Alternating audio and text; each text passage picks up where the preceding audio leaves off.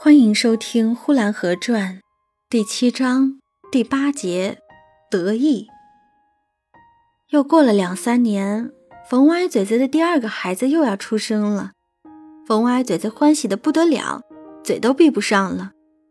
在外边有人问他：“冯歪嘴子又要得儿子啦？” 他就呵呵的一笑，他故意的平静着自己。他在家里。他一看见他的女人端着一个大盆，他就说：“你这是干什么？你让我来拿不好吗？”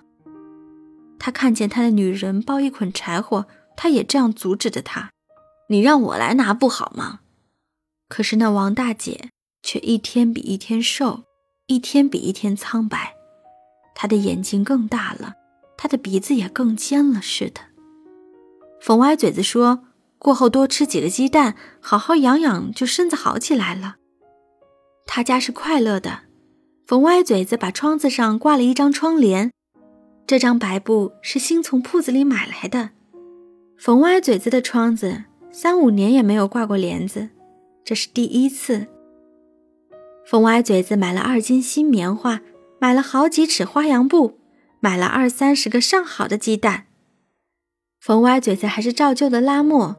王大姐就剪裁着花洋布做成小小的衣裳，二三十个鸡蛋，用小筐装着挂在二梁上，每一开门开窗的，那小筐就在高处游荡着。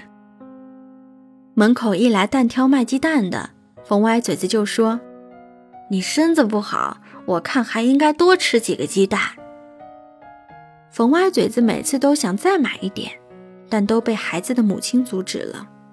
冯歪嘴子说：“你从生了这小孩以来，身子就一直没养过来，多吃几个鸡蛋算什么？我多卖几斤年糕就有了。”祖父一到他家里去串门，冯歪嘴子就把这一套话告诉了祖父。他说：“那个人才俭省呢，过日子一根柴草也不肯多烧，要生小孩子，多吃一个鸡蛋也不肯。看着吧。”将来会发家的。冯歪嘴子说完了，是很得意的。本集播讲完毕，谢谢收听。